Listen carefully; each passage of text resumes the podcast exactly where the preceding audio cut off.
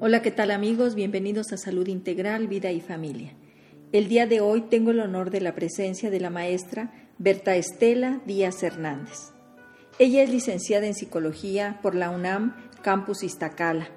Tuvo mención honorífica en su tesis, cuyo tema fue el teatro como facilitador en el desarrollo y o adquisición de habilidades en el psicólogo clínico con maestría en desarrollo organizacional y humano por la UNIVA, talleres teatrales y de trabajo corporal. Tiene la especialidad de constelaciones familiares, especialidad en terapia psicocorporal y especialidad en terapia biodinámica en el Centro de Asesoría en Desarrollo Humano Querétaro. La maestra Berta se ha dedicado principalmente en la orientación y consultoría para adolescentes y padres de familia se ha desempeñado en el trabajo con grupos, planeando y coordinando escuela para padres y maestros, campamentos vocacionales con alumnos de bachillerato y cursos y talleres en diversas áreas, destacándose en el desarrollo personal. Ha laborado como docente en diversas universidades como la Universidad de Catepec, la Agustiniana, ambas en el Estado de México, y actualmente se desempeña como tal en la Universidad del Valle de Atemajac, UNIVA, Campus Querétaro, en la licenciatura de Psicología. Ha impartido cátedra en las licenciaturas de Educación y Turismo. Trabajó en el Instituto J. Guadalupe Velázquez como orientadora educativa durante 13 años y colabora en el Centro de Asesoría del Desarrollo Humano, CADU, en los talleres de constelaciones familiares. Y actualmente se dedica a la terapia en su consultorio particular. Maestra, pues muchísimas gracias por haber aceptado esta entrevista para Salud Integral, Vida y Familia. Gracias a ti, Irma, muchas gracias por haberme invitado y por tenerme aquí en esta sección bonita de tu página. Muchas gracias. gracias. El tema de hoy que vamos a tratar, súper interesante, constelaciones familiares. Aparentemente mucha gente conoce de este tema, pero la verdad creo que desde el enfoque profesional sí me gustaría que tuvieran esta visión de lo que son las constelaciones familiares, maestra. ¿Cómo las definirías tú? Mira, las constelaciones familiares son una técnica que nos permite, Irma, poder mirar aquellas dinámicas muy profundas, muy inconscientes que se dan dentro del sistema familiar de las personas. ¿sí? A través de una constelación nosotros podemos observar algunos movimientos, lealtades, relaciones que no son visibles a simple vista, valga el pleonasmo. ¿Y para qué sirven las constelaciones familiares? Fíjate que esa es una muy buena pregunta.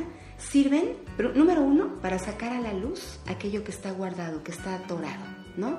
Y de alguna forma, como está guardado dentro del sistema familiar, acarrea que la gente como que sigue el destino de, la, de lo que sucede dentro, ¿no? Como si estuviéramos impulsados y guiados por un amor ciego a repetir patrones, a repetir comportamientos que a veces no nos vienen tan bien. Entonces, cuando tú lo miras a través de una constelación, puedes fijarte de dónde viene, cuál es el origen y entonces poner solución a esto que te ha dañado, que te ha lastimado, que te ha hecho sentir mal en algún momento. Y en muchas ocasiones son problemas que vienen repitiéndose de generación en generación. Así es, fíjate, eso es lo rico de las constelaciones, que tú llegas, planeas, planteas una situación X y de repente descubrimos a través del movimiento en el campo que es algún problema o relación que se presentó en generaciones, por ejemplo, del bisabuelo. Y haciendo un trabajo que se realiza ahí con la constelación, te puedes quitar ese peso que traes para poder tomar la vida con gusto. qué interesante. Fíjate que yo tengo entendido, y tú, tú eres la experta en esto, yo soy terapeuta familiar sistémica, que el principio de, las constelaciones familiares es la terapia familiar sistémica. Claro que sí, fíjate que sí. Su creador, que es Bert Hellinger, él comenzó su trabajo como terapeuta basándose en la corriente sistémica, que como tú bien sabes, eres experta en eso, se basa en que la familia pues es el primer sistema del cual formamos parte, ¿no? El sistema que se compone por subsistemas, porque, por pequeñas partecitas, de las cuales todas son tan importantes que si una falta, el sistema deja de, funcionar como debe de ser, ¿no? Entonces, él al revisar el origen sistémico se pone a observar que todas las personas dentro de una familia ocupan un lugar, ocupa un puesto importante y, que cualquier movimiento que se haga ocasiona secuelas posteriores. Va a afectar a, todos los miembros de una u otra todos los miembros los afecta. Platícame, maestra, ¿cuáles son los elementos fundamentales de la teoría de constelaciones familiares? Mira, yo diría, Irma, que son tres. Número uno, el orden, el orden en el amor. Hellinger nos habla, como te digo ahorita, que todos los miembros de una familia ocupamos un lugar Y ese es el que tenemos que ocupar. Por ejemplo, si la mamá es mamá, pues debe ser mamá. La hija es hija, la hermana es hermana. Y lo que pasa muchas veces en México y en muchos lugares es que el orden se altera. Y entonces la madre de una familia se comporta como si fuera la hija de su marido, ¿no? O la hija de repente empieza a tomar el rol de la mamá. Y entonces se hace un desorden terrible y ese es uno de los primeros casos que vemos en una constelación y la solución es tomar el lugar que nos corresponde. Bien, fíjate que dicen que para que un vínculo sea sano debemos respetar el orden y la jerarquía. Por supuesto, desde ahí fíjate, en cuanto ya no respetamos el orden y la fuerza de la grande, por ejemplo, se rompe. Y entonces empiezo a sentirme diferente, ya no tomo el rol de hija que me toca y pierdo muchas oportunidades.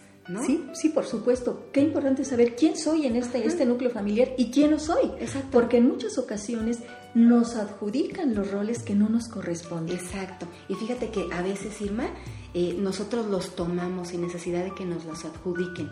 Hellinger habla de un amor ciego que por pertenecer hacemos todo con tal de formar parte de la familia. Entonces, aunque yo tenga que cargar a mi papá porque lo siento débil, porque no está, porque mi mamá se quedó sola, etcétera, aunque yo cargue a mamá, eh, de repente lo que pasa aquí es que la sigo por amor. Es así como en lugar de que te vayas, mamá, en lugar de que me dejes, yo hago las cosas por ti. Y ese es un amor infantil, no es un amor de niño. Sí, por supuesto, y que no estás preparada para cubrir ese rol. Exactamente, y te digo, se pierden muchas oportunidades, de hecho la vida no fluye porque estás cumpliendo un rol que no te toca. Y aquí, ¿qué tiene que ver la conciencia familiar? Ay, mira, la conciencia familiar es otro de los conceptos muy importantes, ahorita nos regresamos a los otros. La conciencia es, hace cuenta como la serie de creencias, de valores, de ideas que existen en un sistema familiar. Y fíjate que no se trata de que nos hayamos sentado la familia días para escribir las normas, aquí son estas, estas y estas. Se han seguido por generaciones, se nos inculca el hecho de seguirlas. Tienes que portarte así de esta manera para que puedas pertenecer y entonces somos conscientes y bien portados. Pero fíjate que cuando no las seguimos, nos portamos mal y entonces entramos en crisis. A veces todo el sistema. Y es ahí cuando la conciencia se empieza a abrir. Pero antes, lamentablemente, de que, de que te puedan aceptar nuevamente, se da un fenómeno muy interesante que es la exclusión. La exclusión es cuando tú no eres bien recibido porque has, has, roto una regla de la familia, entonces te mandan un ratito como fuera del sistema. Te castigan. Te castigan, así es, eso usado la palabra adecuada, te castigan. Una exclusión tan simple como, ay, ¿dónde está Berta? Ahora no la invitamos a la cena familiar. Hasta de plano seguro han escuchado la palabra o la frase, mi hija está muerta para mí. ¿No? Claro. Porque hizo algo que no estuvo conforme a las normas o a las creencias de ese sistema. Y que en muchas ocasiones, como tú muy bien lo dices, no son explícitas, o sea, son claro. sobreentendidas, que en esta familia eh, así se ha hecho siempre. Exacto. Y fíjate, normas sobreentendidas es, por ejemplo, eh, en esta familia no se permiten los divorcios. En esta familia las hijas tienen que salir eh, solteras de blanco y para casarse. En este sistema se amamantan los bebés. Y aquel que se le ocurra hacer algo diferente, ¡ah! es, se pone el grito en el cielo y es excluido. Y es excluido. Así ¿Y qué es. efectos tiene el ser excluido del sistema familiar? Pues mira, número uno, el excluido se vive por un tiempo con mucha culpa. Realmente se siente uno culpable por haber fallado al sistema familiar y puedes empezar a tener problemas como enfermedades, depresión, soledad, aislamiento, etc. Pero después esto no es lo único. La exclusión, según Hellinger, se paga en las generaciones siguientes. O sea, si yo no lo pago, lo va a pagar mi hija. Exactamente, eso, Ah, así es. Si, si yo no veo a alguien que fue excluido, por ejemplo, mi papá que se tuvo que ir a Estados Unidos y jamás volvió, y mi mamá habló muy mal de él, en algún momento yo, por hacerlo presente, empiezo a padecer cosas yo, o bien me caso con un hombre que tampoco está. Ajá, y de esa manera le hago honor a mi papá que se fue y además padezco la misma situación que mi mamá le tocó. Se repite. Se repiten los Las patrones. historias se Sí. van repitiendo si no es. tomamos esa conciencia. Fíjate nada más. Qué difícil, qué difícil. ¿Verdad? Platícame, ¿hay algún otro elemento fundamental de la teoría de, de las constelaciones Sí, familiares? fíjate. Aparte del orden, algo muy importante es el asunto del equilibrio entre el dar y tomar, que es lo que hemos conocido, Irma, como esta parte del, del recibir. Pero el dar es una conducta mucho más abierta y el tomar es una conducta proactiva. ¿No? Yo tomo de ti tu tiempo, tu escucha, tus consejos y en toda relación tiene que haber un equilibrio.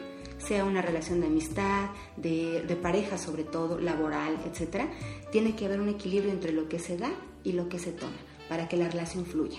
Para que haya ese equilibrio. Exacto. Y no quiere decir que si yo doy, tengo que esperar algo. Exacto, más bien tomo. Doy para ti mi tiempo, por ejemplo, y en algún momento que tú quieras algo mío porque somos grandes amigas, me lo pides. Con, con ¿qué será? Con humildad, con las posibilidades de que así la relación va a crecer. Sí, pero no con el objetivo de cobrártelo. Ah, no, exacto. Sí, nunca, nunca de cobrar. Sí, porque cuando uno da es esa parte generosa en la que a lo mejor tú no me la vas a retribuir, fíjate. Cómo se, el solito también se va dando el equilibrio. Sí. Hay otros elementos que yo, que yo voy a tomar en un momento dado, pero como que se presenta, como que fluye este equilibrio y se da por natural o uno lo tiene que forzar. Fíjate que gene- generalmente se da de forma natural y a veces esta palabra de forzar yo la cambiaría por si yo necesito algo de ti, en lugar de esperar a que tú me lo des solito, te lo pido, ¿no? Y está muy bien. Claro, Está muy bien porque fíjate que nos hemos acostumbrado a que el otro me ofrezca y yo no tengo la humildad tan solo de pedir. sí, ¿Sí? Y se da mucho de que, bueno, pues yo esperaba que como me quieres, Ajá. me lo des. Sí. Cuando nadie es adivino. Exacto. Hay que aprender a reconocer qué necesito y tener esa humildad de solicitar. Así es. Y, co- y porque si no pido Irma, pasa muchas veces que me voy a quedar esperando. Y como me quedo esperando, sucede que me enojo mucho. Es que mi marido me debería de traer flores todos los días y nunca se las pido. ¿no? Claro. Entonces empieza a haber equ- desequilibrio en la relación, mucho enojo y la relación puede quebrar. Fíjate que uno de los temas que está en nuestra página es, son los cinco lenguajes del amor. Ajá. Cada quien tenemos nuestro canal primario de Sí. Y si mi marido no lo ha entendido, no lo ha conocido en el tiempo en que llevamos de relación, bueno, pues yo se lo hago saber. O al escuchar esto, ay, bueno, ¿cuál es el canal primario de comunicación de mi marido? Y, y si no, yo se lo digo. Porque muchas veces estamos esperando que el otro adivine qué es lo que yo quiero, cuando para mí no es importante las flores. Es Exacto. más importante un abrazo o es importante un detalle Ajá. que no sean propiamente flores, sino una actitud Así incluso. es. Entonces, bueno, pues esta comunicación es básica Ujú. y que la tengamos consciente primero nosotros y después la compartamos. Así es, de acuerdísimo. Entonces, estamos hablando que dentro de las constelaciones hay un orden, Así es, hay un equilibrio. así es. ¿Qué otro elemento? El tercer elemento básico dentro de esta teoría, Irma, es el asunto de la vinculación. Y la vinculación es, eh, se refiere a cómo nos relacionamos con el otro, con la gente de nuestro sistema familiar, pero la diferencia entre relación y vínculo es que la relación se puede romper. Rompes una relación con un amigo, ajá, con alguna persona de tu trabajo, pero el vínculo familiar ese nunca se rompe, así sea que la gente muera. Si mi mamá ya murió, el vínculo que tengo con ella siempre, Siempre. va a existir, siempre va a existir. El vínculo de, de una pareja. Por ejemplo, siempre y cuando haya tenido hijos. Ok. Fíjate que Hellinger nos habla de que nos vinculamos de tres formas. Uno es a través de la sangre, con nuestros ascendentes, papás, abuelos, bisabuelos, tatarabuelos, con nuestra misma línea, por ejemplo, los hermanos, y de forma descendente con nuestros hijos y nietos. Entonces imagínate ya, eh, ve la línea ¿no? de, de tan larga que tenemos de gente y de todas las, la maraña de relaciones y vínculos que tenemos en el Y no propiamente consanguíneo. Fíjate que es interesante, el- por la sangre es esta la única forma. Pero también nos vinculamos con las parejas cuando tenemos hijos. Así sea que nos hayamos divorciado, Irma, que, y que lo odie y se haya ido a vivir a Australia. Pero hay vínculo de Hay sangre. vínculo y no se Cuando va a hay terminar, hijos. por supuesto. Ajá. No se va a terminar nunca, así no lo vuelva a ver. Y la otra forma de vinculación es a través de la muerte. Cuando de alguna forma consciente o inconsciente tomamos la vida de alguien. Claro que esto cambia. Por ¿Cómo ejemplo, es tomar la vida de alguien? Tomar la vida de alguien es asesinar. Wow. Nada más que se dice así para que no se oiga tan feo. Claro. Asesinar es, yo puedo asesinar ahorita que salga mareada de la consulta del dentista y de repente alguien se me atraviesa en el coche y, y lo mato con el carro. Si yo me hago responsable de eso, la implicación baja, es decir, eh, mi sistema no va, a, ver- no va a pagar tanto lo que pasó. Porque ¿no? te hiciste responsable. Claro, porque me, me quedé, atendí, pagué los gastos, me hice cargo de lo que estaba pasando. Pero haz de cuenta que salgo, ¿no? Eh, y mato a alguien en el coche y me voy y no vuelvo a saber de él. Eso sí va a causar eh, algún problema en alguna situación. ¿Y por qué crees que causa el problema? Porque no me hago cargo. Porque, lo, único que cargas es culpa. Y tú hace ratito hablaste de la culpa. Fíjate qué diferente es. Todos nuestros actos, todas nuestras decisiones tienen consecuencias. Cuando no las asumo, entonces me hago culpable. Sí. ¿Y esa culpa para qué me sirve?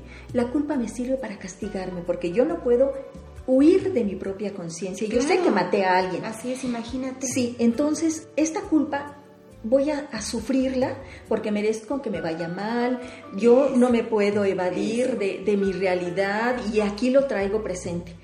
Cuando en cualquier acto cambio la culpa por responsabilidad, quiere decir no me quedo a esperar, sino me muevo y de alguna manera voy a resarcir el daño, voy a reparar, voy a hacerme cargo. Así Y dicen responsabilidad es responder, claro. habilidad. Ajá, lo que, a lo que hice. Muy bueno, me, me encanta tu aportación, claro que sí.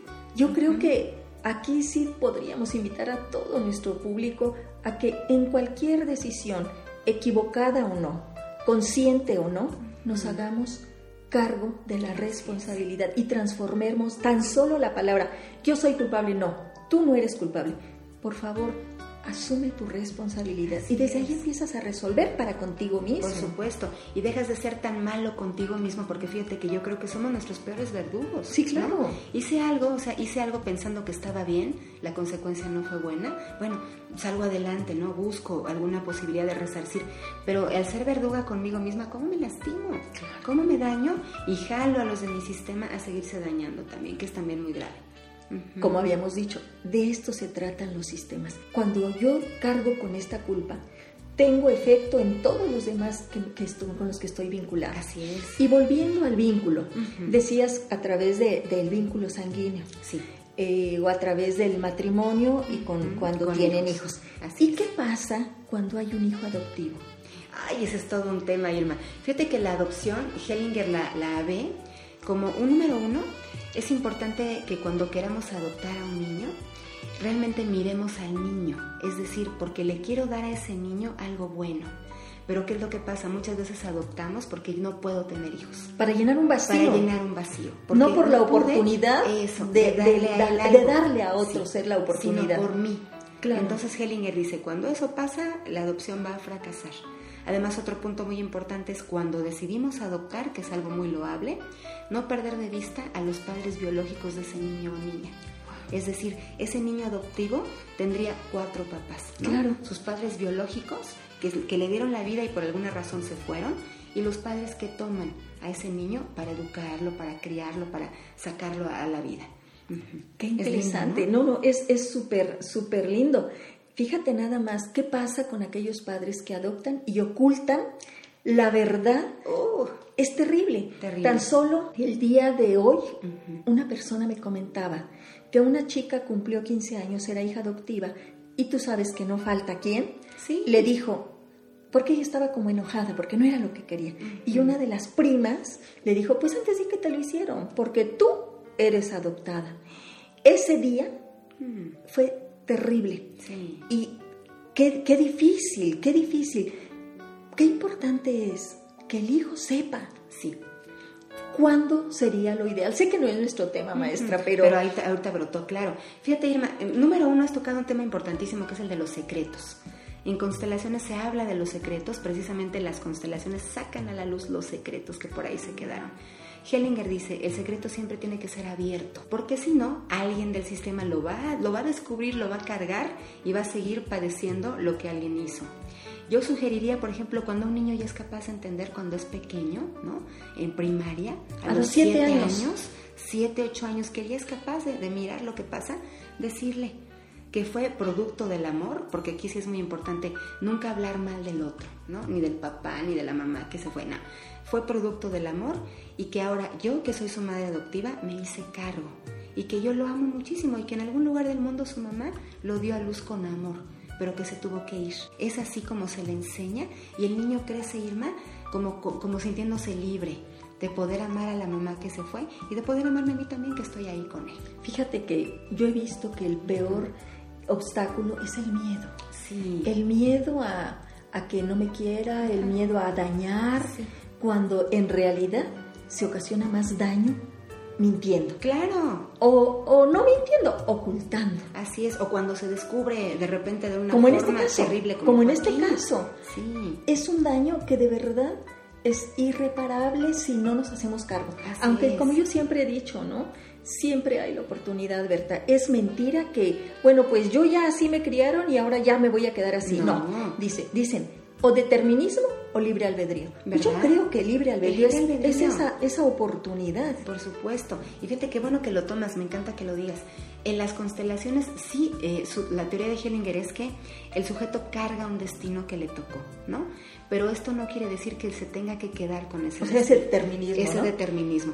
Cuando yo veo en una constelación alguna dinámica oculta que tiene que ver con una carga que, que he tomado yo de mi mamá, ahí nosotros ayudamos a la, a la gente, al paciente, al cliente, a poder, a través de ciertos rituales, devolver cargas.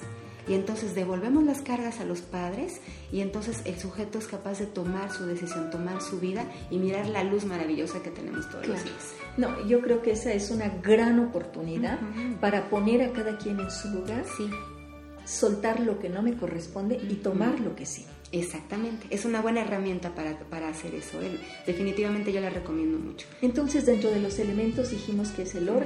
que es el vínculo, Y la- el equilibrio, ya El tocamos equilibrio. los tres, así es. ningún otro. Ningún otro. Muy bien, maestra. Y cuéntame, ¿cuáles son realmente los el beneficio que la familia que constela tiene? Mira, padrísimo. Fíjate que hemos tenido familias, Irma. eh, se recomienda que si tú vas a constelar un tema, primero lo hagas tú sola, ¿no? Tú vas a mirar tu realidad, tu situación familiar. Sin embargo, nunca está mal que la familiar te acompañe, porque siempre sirve que todos miremos qué es, la- qué es lo que está pasando, ¿no? Sería lo ideal Sería que fuese ideal la familia. Que fuera la familia. No participa en la constelación porque son gente que vibra en el mismo sistema, pero puede observar. Ah, ok. Por ejemplo, cuando va una pareja a constelar un tema de ellos, yo siempre los invito, constelen su relación de pareja o constelen algún tema individual, pero acompáñalo, acompáñala, para que veas de dónde viene el comportamiento que tiene y lo puedas entender, lo puedas comprender Claro. y digas, así como eres, así te amo y así te tomo. Y entonces podemos caminar juntos. Fíjate que ese es un amor muy maduro. Porque cuando yo amo, si tú eres como yo quiero, es un amor muy condicionado. Sí, ¿no? exacto. No, entonces es esa aceptación de quién eres y cómo Ajá. eres y así te amo. Exacto, Pero si te entiendo mejor, dicen, Claro. nadie puede amar lo que no conoce. así es. Entre yo más conozca de ti, más voy a entenderte, más Así voy a amarte, ¿no? Y fíjate que aquí me gustaría citar una frase de Hellinger Irma que dice, el enamoramiento es ciego, el amor siempre está en vela, porque estamos observando lo que tiene el otro y que a veces me cae gordo y lo odio y etcétera, y finalmente estoy ahí, Claro. porque ya lo tomo como es. Sí. Ajá. Sí, sí, sí. Hellinger, por ejemplo, no desaprueba las separaciones, ¿no? A veces ocupamos un momento lejos de la pareja para volver a estar y para poder mirarlo y darle su lugar como debe de ser. Muy bien. Maestra, y platícame, ¿cómo se realiza una constelación? Ay, otra buena pregunta. Mira, eh, generalmente se trabaja en grupo, es muy importante mencionarlo, pero también se puede trabajar en consulta individual a través de una técnica que ahorita te platico. En el grupo Irma, todos asisten y llega una gente, una persona y plantea una situación, la que sea, una relación deteriorada, por ejemplo. Entonces yo como consteladora le pido que de las personas que están ahí ubique a alguien para que la represente a él, a ella, y ubique a la mamá, ¿no? Entonces ya los coloca la persona y yo doy algunas instrucciones que se pongan al servicio del sistema y cosas así, y la constelación empieza a fluir. Ajá. Todos los que estamos ahí, de alguna manera también participamos porque aprendemos Claro. de lo que vemos, ¿no? Claro. Las personas que, que ayudan a representar también aprenden y salimos todos con algo. Así se realiza la constelación. La otra, que es consulta individual, trabajamos con unos muñequitos, así como si fueran monitos para jugar. Claro. Y, y yo se los doy a mis clientes. Y fíjate que hasta los niños pueden, pueden configurar. Claro. ¿no? Ponemos los dos los monitos y ya las personas ubican en una mesa a papá, mamá, a los hermanos y ya empezamos a trabajar para poder ver lo que pasa. Ok. ¿Qué pasa después que alguien consteló? Ajá. ¿Qué es lo que pasa en la constelación? En la constelación empezamos a mirar la- lo que está pasando con los representantes, hacemos algunas preguntas de la historia, pero fíjate que aquí realmente no hacemos muchas preguntas. Vamos viendo a ver qué pasa, qué se está moviendo y vamos metiendo personas. Aquí es útil comentar eh, la teoría del campo, del campo mórfico, de, Rupert Sheldrake, que nos habla que en las generaciones ha habido información que se ha ido quedando, que se ha repetido por hábito y por costumbre. Y en las constelaciones surge Irma, porque de repente vemos que la persona que, ocupa el lugar de mamá, de verdad que tiene conductas como las de la mamá de la persona que está constelando. Y te lo, te lo dicen sorprendidas, ¿no? Y entonces vemos lo que se va moviendo ahí, damos frases, frases sanadoras, frases nutricias, para ir resolviendo. Y a través de rituales y de movimientos vamos cerrando el trabajo. Pues, es súper interesante. Es muy interesante. ¿Cuáles son los temas más importantes que se pueden resolver a través de constelar? Fíjate que yo las recomiendo, Irma, cuando es el caso de alguna enfermedad, ajá, cuando es algún asunto de vida o muerte, así le llama Hellinger. Y, lo que pasa es que ahí, ahí en el mundo de los muertos está siempre presente, ¿no? Si mi mamá murió siendo yo muy niña, es muy probable que yo me haya quedado con algo por ahí atorado. Entonces necesito mirar qué pasó cuando mamá murió, honrarla, darle su lugar, asentir a la muerte y entonces quedarme en el mundo de los vivos. ¿sí? Porque hay una, como un jalón, así lo describe Hellinger, cuando alguien muere tempranamente y deja hijos chiquitos, siempre estamos mirando hacia, hacia la muerte. Y entonces somos personas deprimidas, tristes, fracasadas, entre comillas, ¿no? O sea, que no, no logramos nuestras metas y es porque estamos mirando el mundo de los muertos. Entonces, eso urge trabajarlo porque a través de la constelación puedo entonces honrar al muerto y tomar mi vida, irme hacia la vida, irme hacia la luz. Sí, porque luego lo que estoy tomando es la muerte. Por supuesto. Y fíjate que son conductas de muerte todos los días. Claro. Estar triste. ¿De vida o de muerte? Exacto. Uno elige. Así es. Y luego no El alcohol, por ejemplo, así es. Es una conducta de muerte, ¿no? El estar tomando el cigarrillo, ajá. Es una conducta que me lleva paso a paso hacia la muerte. Y lo hago todos los días. Y cuando yo constelo a alguien con algún problema de estos, encuentro muertes tempranas, sobre todo de los padres o de algún hermano chiquito y en este sentido la persona que constela siempre ha sentido que tiene que seguir al, hermanito que murió, por ejemplo. ¿no? Y en ese sentido se lastima o se daña como para poder compensar. Porque los que nos quedamos, a veces nos quedamos con culpa, regresamos a la culpa. Regresamos a la culpa. ¿Qué pasa? Estos podríamos hablar que son eh, duelos no resueltos. Exacto. Y fíjate que estamos llenos de duelos no resueltos. Sí. Toda la vida perdemos algo. Toda la vida perdemos algo. Yo cuando doy eh, eh, por ahí comentarios de tanatología les explico, hasta perder las llaves del coche duele. Claro. El teléfono. Imagínate una persona. Y si se muere tempranamente, las muertes tempranas son eh, antes de los 30 años, ¿no? Antes de los 40 todavía hablamos de una muerte temprana. Si muere una madre y deja niños pequeños, los niños de veras sienten que tienen que seguirla. Y entonces van creciendo pero no toman la vida y van haciendo cosas que, no los llevan a ningún lado, ¿no? Con la tristeza, con depresión, eh, con drogas, los niños que se cortan, ¿no? Eh, que se lastiman, el cutting, ¿sí? Eso tiene que ver con alguien que por ahí se quedó atorado en la muerte. ¿Y qué pasa con, esa madre que perdió a, ese, que a esos hijos, ¿no? Que no los deja ir, que carga mucha culpa. Así porque se vive como no lo supe educar, no lo supe cuidar, no lo supe proteger. Así es. Y entonces la constelación va a permitir cerrar ese ciclo. Ciclos, así es. Fíjate que qué bueno que sale el tema, los rituales con los muertos en las constelaciones siempre son muy bellos. Ponemos a una persona en el piso y, y, la gente que está constelando se acerca a él, tiene ese contacto físico de tomarlo de la mano, acercarse a su corazón, depende el lazo, ¿no? Y, y ya sintiendo eso, Irma, le damos algunas frases como, ahora veo, ahora te miro, ahora te incluyo, te doy un lugar en mi corazón, ¿no? Te dejo ir. Y te dejo ir. Y una frase lindísima, fíjate, que es, bueno, dos, tú estás muerto y yo estoy viva, y ahora te pido que veas con buenos ojos que yo tome la vida, que, que de alguna forma viene de ti. ¿No? Entonces, de veras que esas frases llenan el corazón y los ojos de la gente y salen listos para tomar una nueva decisión ante su vida. Se liberan de esa culpa. Exacto, exacto. ¿Qué temas se pueden trabajar en constelaciones? todos.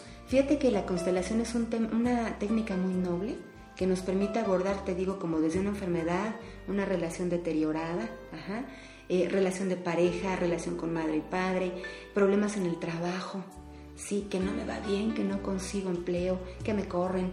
Últimamente ha entrado mucho en boga el tema de las constelaciones organizacionales, en donde también se abordan problemáticas que tienen que ver con las empresas. Un negocio, mi negocio no funciona, constélalo, a ver qué está pasando, ¿sí? Problemas en la escuela, un niño que se lleva mal con un maestro o problemas de mal aprovechamiento, también se puede constelar. Cualquier cosa, ¿eh? Qué interesante. ¿Y qué tan seguido se puede constelar? Otra buenísima pregunta, cada dos o tres meses. De hecho, cada tres. No se puede constelar seguido, porque los movimientos son tan profundos, Irma, que de hecho también se sugiere no platicarlo. Tú trabajas, tú constelas y, deja que se acomode en tu corazón. Ese tiempo es para que acomodarse. Sí.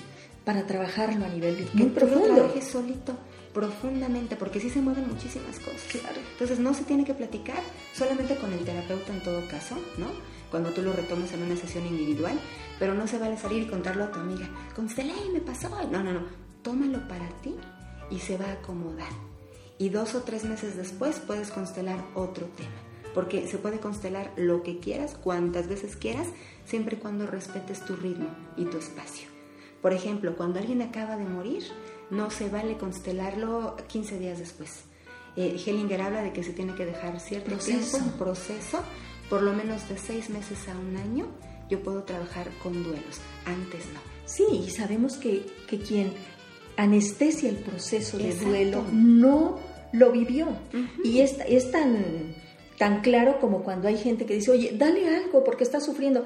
Eso necesita en ese momento para sanarlo. claro. Sí, porque no murió un objeto, murió un ser, un, ser muy querido, con el que siempre va a haber un vínculo. Hay que darle oportunidad de procesar ese dolor, de vivirlo, de entenderlo y de soltarlo. y podríamos decir que entonces el duelo patológico, es el que se trabaja en constelaciones. Exacto. Aquel duelo que, fíjate, de forma a veces muy consciente, vemos gente, por ejemplo, que siempre anda de negro, ¿no? Que no sale, que ya no se vuelve a casar y todo esto como que más consciente.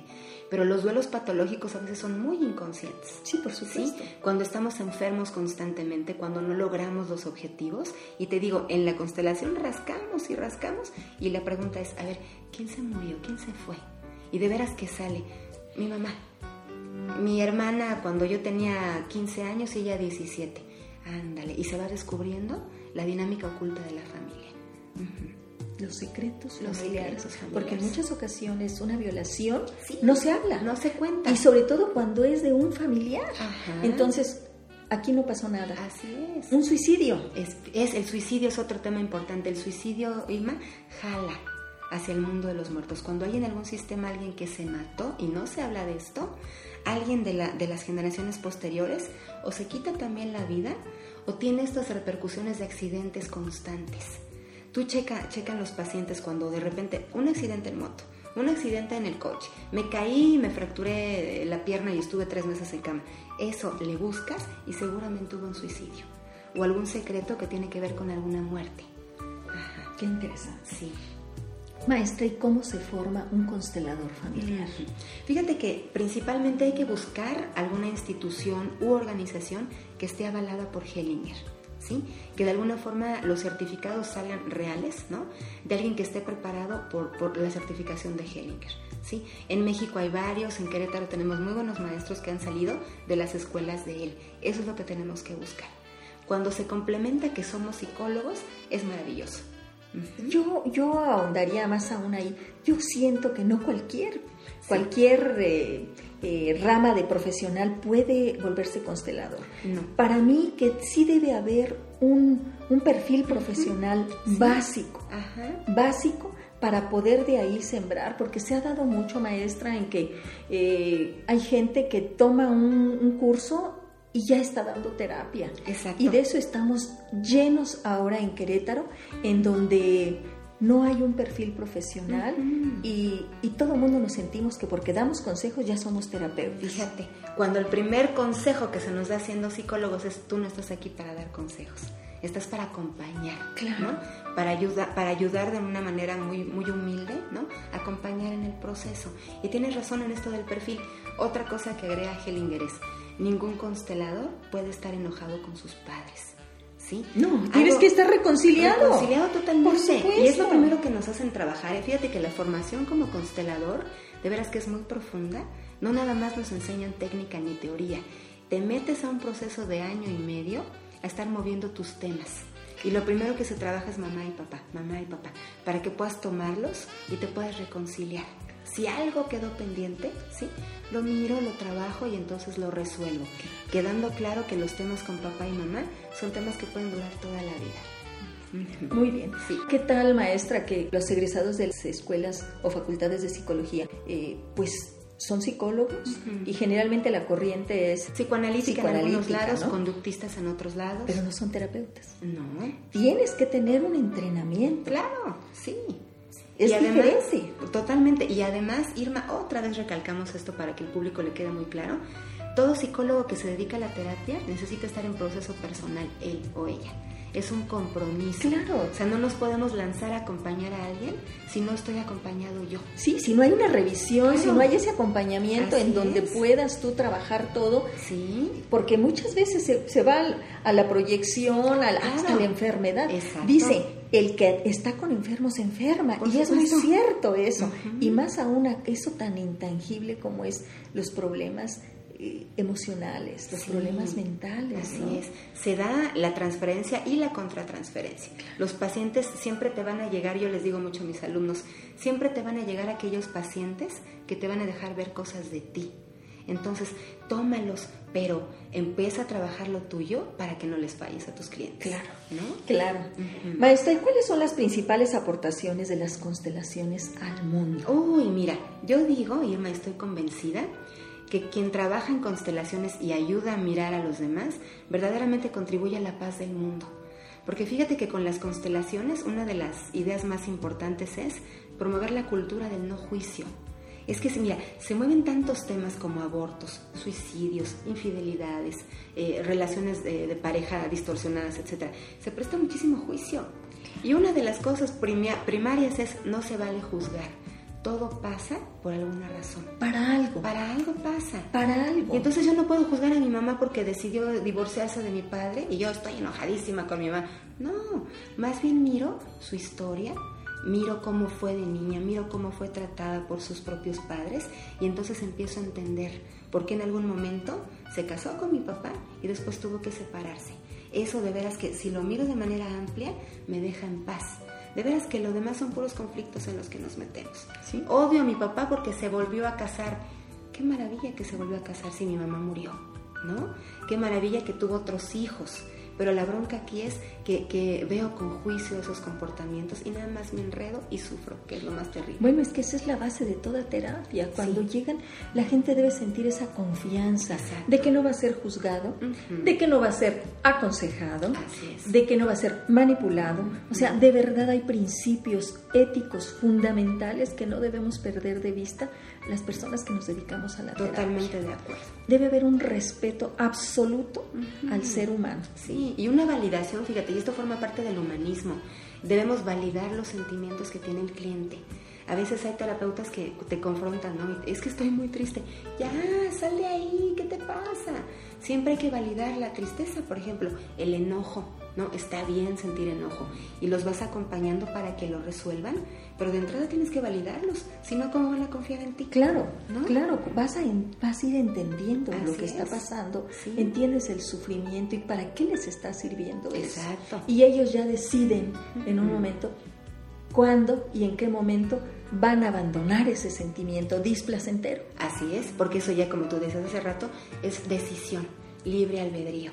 Tú ya viste en una constelación de dónde viene la situación que te tiene triste, entonces ya lo trabajas, le lloras muchísimo porque si acompañamos para el llanto, para que fluya lo que tenga que fluir y buscas solución.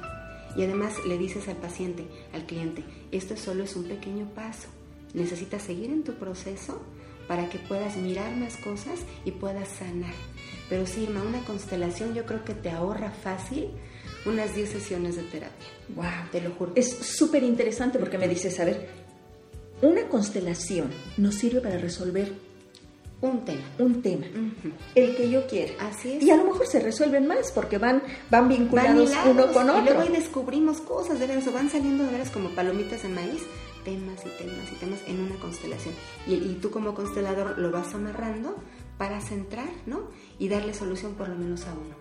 Y es entonces cuando das la invitación. Este es el inicio del proceso, necesitas seguirlo. Ok. Y de aquí a tres meses vendrás y si no lo resolviste. Le preguntamos o el cliente cuando está en terapia empieza como, como a tratar, tú lo vas acompañando y por supuesto que el acompañamiento otra vez también es con la técnica de constelaciones. Entonces se logra mirar en la constelación y yo creo que con el proceso terapéutico vas resolviendo, vas atando cabos para poder sentirte mejor. ¿Cuántas generaciones estamos implicadas mm. nosotros, por ejemplo? Muy buena pregunta. Antes Hellinger decía que eran siete, ahora habla solamente de tres. Eh, nosotros, papás, abuelos y bisabuelos. Hasta hacia arriba. Hacia arriba. Y hacia abajo, pues también.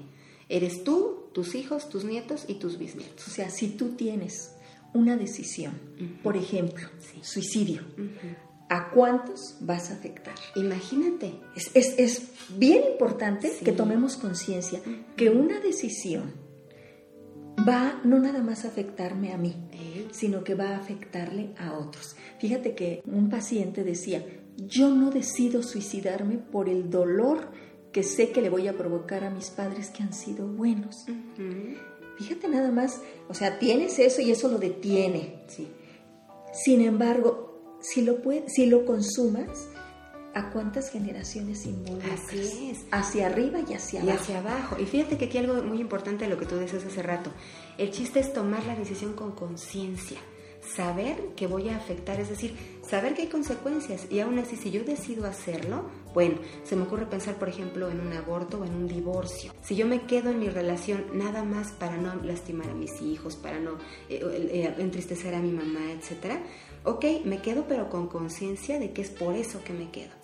Y si decido divorciarme, pues caray, va a haber un rato en el que va a haber mucho dolor. El duelo. finalmente, exacto, tomo mi decisión en las manos y entonces con conciencia asumo lo que voy a provocar. Fíjate, maestra, que para, para las decisiones hay tres características y ojalá todos la tengamos presente cuando tomemos una decisión, la que sea.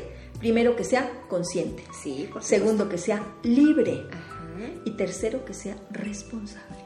Estas tres características en toda decisión no quiere decir que no te equivoques en la que vas a tomar. Así es. O que sea, pero hay que verte como un ser humano, porque yo encuentro mucha, eh, mucho perfeccionismo, mucha rigidez en la gente, mucha autoexigencia. Y como tú muy bien nos decías, nuestros peores jueces y verdugos somos nosotros. Cuando nosotros aprendemos que somos seres humanos, que tenemos cualidades, pero también defectos, que tenemos aciertos, pero también errores. Y que dices, bueno, yo no soy perfecto. En este momento tomo esta decisión. Así lo quiero. Yo lo elijo. Nadie me forza. Nadie me va a forzar ni a manipular ni porque otro, porque si no empoderaría a otro. Y tercero, responsable. Me hago cargo de las consecuencias de mi decisión. Así es. Yo creo que ahí nadie carga culpas, definitivamente. Ahí nadie, porque dices, pues yo lo elegí. A mí me decían, no, no este, hagas esto. Y yo lo hice. Fue mi decisión. a final de cuentas, no, eh, a lo mejor tenían razón los otros, bueno, pero yo lo quise experimentar. Exacto. Y entonces eso, es un crecimiento, ¿no? Claro. Y fíjate que aquí me gusta siempre retomar una frase de Jodorowsky que dice, cuando tengas duda entre hacer y no hacer, Mejor siempre hay que hacer. Claro. Porque si haces y te va bien, ya aprendiste, creciste, fuiste feliz. Si, si haces y te va mal, también aprendes, te queda la experiencia. Pero si no haces, imagínate, si no haces, te quedas, con, la, duda. Y el hubiera, el hubiera no eh, existe. ¿Verdad? El, hubiera es terrible. Hubiera llamadole a mi novio hace 20 años.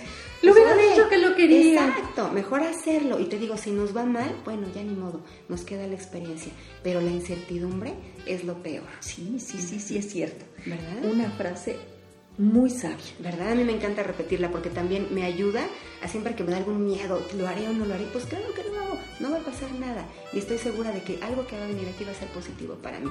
Aunque llore después una semana, pero va a ser bueno para claro, mí. Claro, claro, definitivamente. Ay, maestro, pues este, este tema es súper interesante y yo quisiera que fuera el primero de muchos para que podamos ayudarle a la gente a, a que sepa que siempre hay oportunidad. Créeme que mucha gente dice, no, pues es que yo ya hice esto y ya se quedan con ese castigo, con ah, esa culpa. No, la vida es para celebrarla, para vivirla, para disfrutarla, para tener una buena calidad de vida. Ay, sí, de acuerdísimo contigo. Entonces, yo creo que hay temas, maestra, que sí me gustaría que nos apoyaras. ¿Cómo no? Eh, este espacio está hecho precisamente para que la gente conozca, para que vea que a lo mejor no es contigo ni conmigo. Hay gente que nos escucha en otros estados y con internet en otros países. Así es. Que busquen, pero que sea con personas profesionales. Exacto. Fíjate que ese es un problema que tenemos, que de repente encontramos gente que no tiene el perfil y que constela, ¿no? Entonces por eso te digo que busque gente que esté bien formada y sobre todo que se dedique a esto desde el corazón, sin el juicio. Claro. Ay, maestra, pues Muchísimas gracias por tus conocimientos compartidos con tanta generosidad. Y me gustaría que nos dijeras dónde te pueden consultar, en qué teléfono, tu dirección, si tienes un correo electrónico y, ah. quieres, o una página. Claro que sí. Mira, mi teléfono, bueno, yo, mi nombre es Bertestela Díaz Hernández, mi teléfono celular es el 442 378 2016 tengo mi consultorio por ahí en, Colinas del Cimatario, entonces me pueden llamar, hacemos una, cita con mucho gusto. Y mi correo es bertralala, así como se oye, bertralala, arroba hotmail.com. Perfecto, maestra. Pues no sé, algo que tú quieras agregar. Pues que hay muchísima bibliografía, Irma. Yo traigo por aquí muchos, muchos títulos anotados, se los voy a decir de volada. Yo les recomiendo todos los libros de Hellinger, ¿sí? que es por ejemplo la punta del ovillo, imágenes que solucionan, los órdenes de la ayuda. El centro se distingue por su levedad, después del conflicto la paz, el manantial no tiene que preguntar por el camino. Y eh, Felicidad Dual no es de Hellinger, ese es de Gunther Weber. Lo pueden encontrar en cualquier biblioteca, librería, etc. Busquen los libros de Hellinger y enriquezcanse con esto. Y la frase con la que yo quisiera cerrar, la reconciliación promueve a la vida nos lleva a ser felices y nos lleva a estar más plenos en lo que hacemos. Maravilloso. Pues yo no tengo más que agregar. Muchas gracias. Y amigos, como siempre, espero que esta entrevista los haya llenado de felicidad como a mí me llenó. Ay, a mí también. Y pues esperemos muy pronto tener a la maestra con nosotros. Muchas gracias Irma por la invitación, un saludo a todo el público que nos escucha y esperamos pues seguir aquí al pendiente de ti a través de tu página. Muchísimas gracias, gracias, maestra. A ti.